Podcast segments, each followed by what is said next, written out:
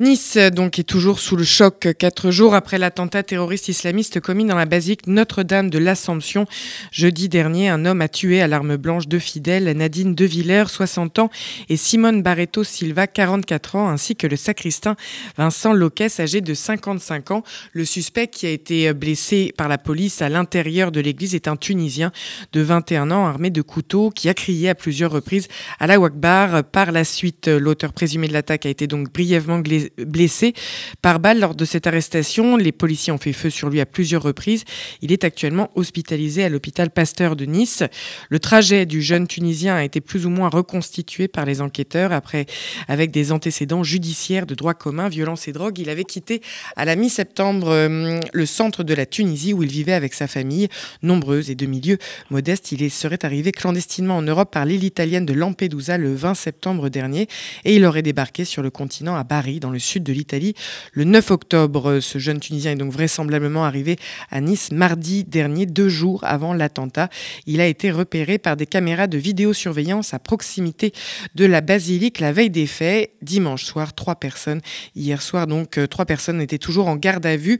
Les trois premières gardes à vue ont été levées. Une enquête est également ouverte en Tunisie où le terroriste islamiste présumé avait des antécédents dans des affaires de violence et de drogue. Donc, le chef du gouvernement gouvernement tunisien a appelé samedi ses ministres de l'Intérieur et de la Justice à coopérer pleinement avec les autorités françaises dans cette enquête ouverte par le parquet national antiterroriste. Et le président Emmanuel Macron a demandé ce week-end au ministre de l'Intérieur Gérald Darmanin de se rendre à Tunis cette semaine pour discuter de la lutte contre le terrorisme et pour revenir donc sur ce drame, ses conséquences.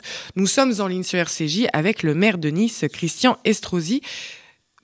Christian Estrosi, bonjour. Bonjour. Merci de, nous rejoindre euh, sur, euh, sur l'antenne de RCJ. Donc, pour revenir sur, euh, sur cet attentat, l'attentat de la basilique Notre-Dame, donc jeudi dernier, dans lequel trois personnes, deux femmes et un homme, ont été tuées par un terroriste tunisien de 21 ans, armé donc d'un couteau. Christian Estrosi, c'est aussi, ce sont des paroissiens qui se sont rassemblés ce week-end pour effectuer un rite dit de réparation au sein de cette basilique Notre-Dame de l'Assomption. Le président Macron s'est lui aussi entretenu ce week-end avec le pape François. Est-ce que c'est aujourd'hui la priorité à Nice, rassurer les communautés religieuses et les chrétiens en priorité?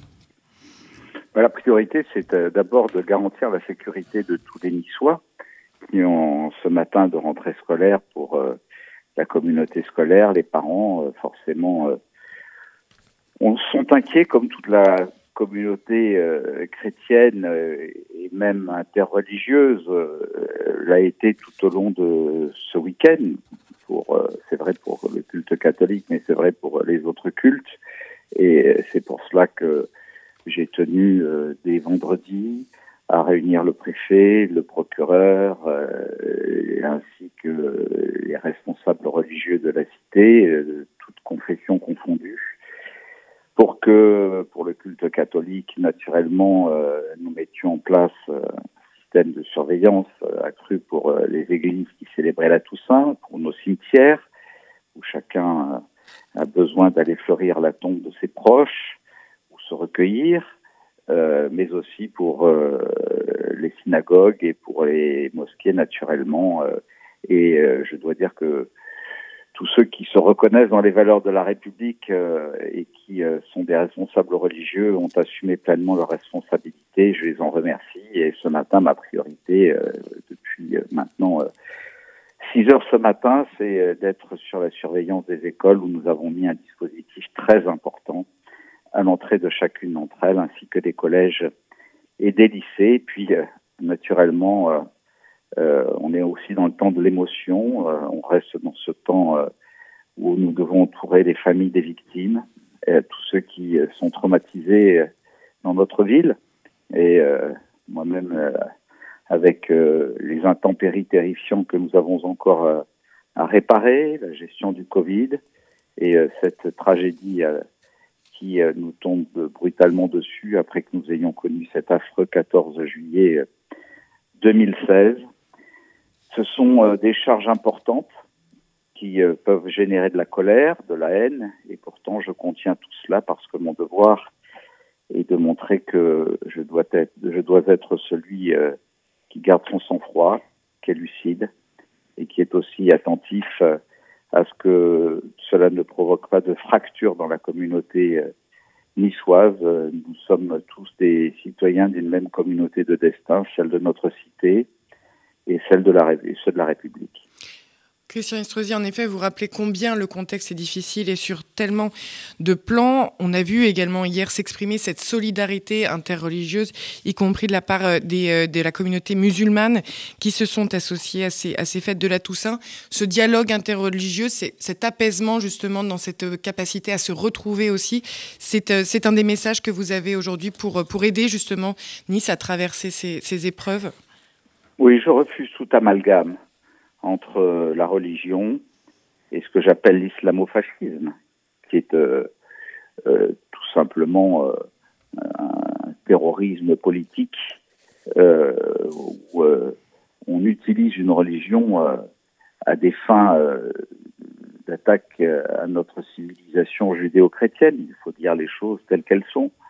nous sommes les, les, grands héritiers de cette civilisation et certains euh, euh, barbares n'acceptent pas, euh, ont décidé de la combattre et de la battre. Et nous sommes dans une situation de guerre et c'est pour cela que je dis constamment qu'on ne peut pas continuer à répondre à cette guerre qui nous est livrée avec les simples lois de la paix. À cet égard, je me réjouis des propos tenus par le Premier ministre Jean Castex hier soir, qui euh, dit lui-même qu'il faut attaquer le mal à, la racine euh, et euh, qu'il ne faut rien laisser de côté.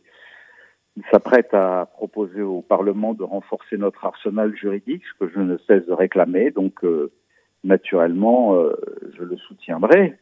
En même temps que je compte sur lui, qui est aussi le maire d'une commune de France, pour que les maires qui sont feu sur le territoire euh, de la commune euh, desquels on va frapper, on va tuer, euh, qui ont la charge aussi de leur surveillance, de leur sécurisation, avec le soutien des forces de l'État, soient totalement associés à ce texte, parce que qu'on le veuille ou non, c'est pas au Parlement qu'on va tuer, c'est bien dans nos communes. En effet, mais vous parlez de la mobilisation des moyens, des mots de Jean Castex, le Premier ministre, hier. En milieu de journée, vendredi dernier, Emmanuel Macron avait lui réuni un conseil de défense. Il a annoncé que 7000 membres des forces de l'ordre seraient mobilisés à partir d'aujourd'hui pour assurer très concrètement la sécurité au quotidien que vous évoquiez euh, au début de notre entretien, Christian Estrosi. Est-ce que c'est assez pour vous du point de vue de la mobilisation des forces de l'ordre? Bah, Je sais que par rapport euh, aux forces dont dispose euh, le gouvernement français, euh, ils mobilisent tout ce qu'ils ont de mobilisable et je remercie le président de la République qui est venu à Nice témoigner son soutien, qui s'est engagé avec le ministre de l'Intérieur en moins de 24 heures à nous apporter 120 policiers nationaux de renfort et 60 militaires euh, de la force sentinelle en plus de ceux dont nous disposions et qui nous ont permis, aux côtés de la police municipale, de pouvoir euh, protéger pendant tout ce week-end tous les lieux ce matin à l'école. Et je demande sur euh, l'antenne de RP ce matin d'ailleurs que ces moyens ne soient pas retirés dans les jours qui viennent, mais qu'ils nous soient préservés.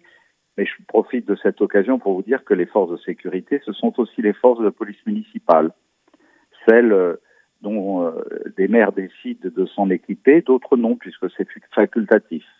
Nice, nous avons la première force municipale euh, de France, euh, sans doute une des plus préparées, structurées, formées, équipées, et que c'est elle qui euh, a neutralisé en moins de quatre minutes le barbare qui a commis cette atrocité au sein de la basilique Notre-Dame de Nice.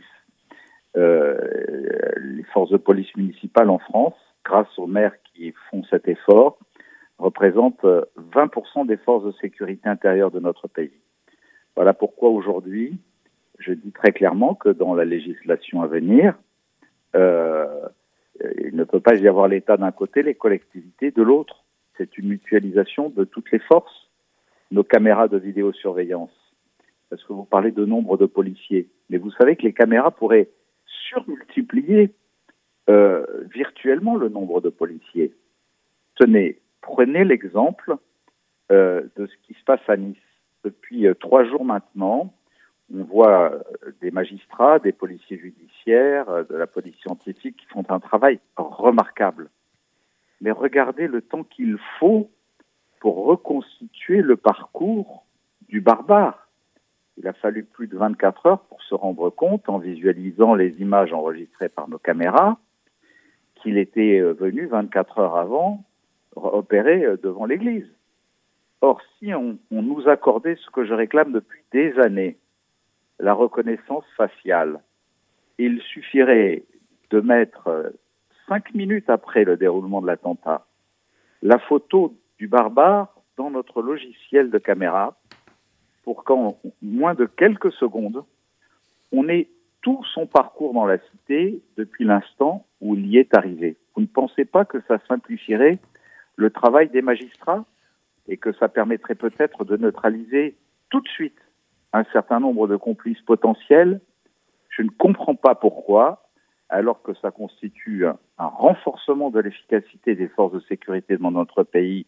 On parle toujours de dire qu'il faut recruter, recruter, recruter, mais euh, une caméra à reconnaissance faciale, ça vaut 100 ou, 500 ou 1000 policiers peut-être on, vous entend bien, Christian, Christian Estrosi. Est-ce qu'il faut voir là le type de proposition que euh, vous, avez, vous, avez, vous avez énoncé ces derniers jours, indiquant que selon vous, il fallait justement s'exonérer des lois euh, de la paix, de ces lois qui également sont, euh, sont, sont à l'œuvre pour protéger les libertés individuelles et l'état de droit en France au nom de cette lutte contre le terrorisme, sachant que Jean Castex a... Je n'ai pas dit qu'il fallait s'en exonérer.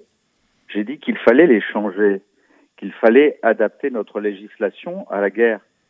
Euh, est-ce que vous pensez que le président Macron ou le Premier ministre oserait dire qu'Israël ne respecte pas l'état de droit?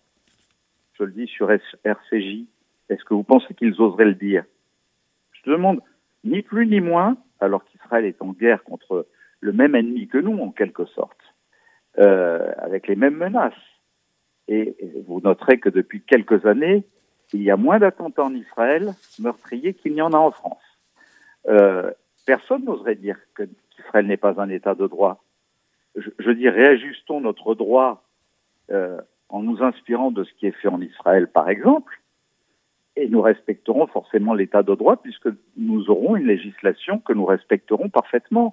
Et puisque le Premier ministre parle de renforcer notre arsenal juridique, j'imagine que quelque part, il réfléchit à aller dans cette direction. Il, il indique qu'il s'agit essentiellement d'ailleurs d'appliquer les lois qui existent déjà.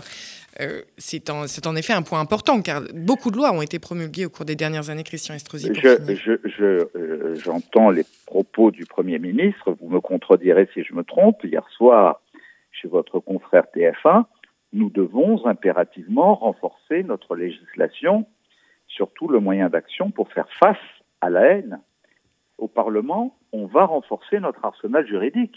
Donc il ne parle pas d'utiliser les lois existantes, il parle bien de renforcer notre arsenal juridique, tout en utilisant dans les lois existantes celles qui ne sont pas utilisées et qui permettraient pourtant déjà d'être plus efficaces.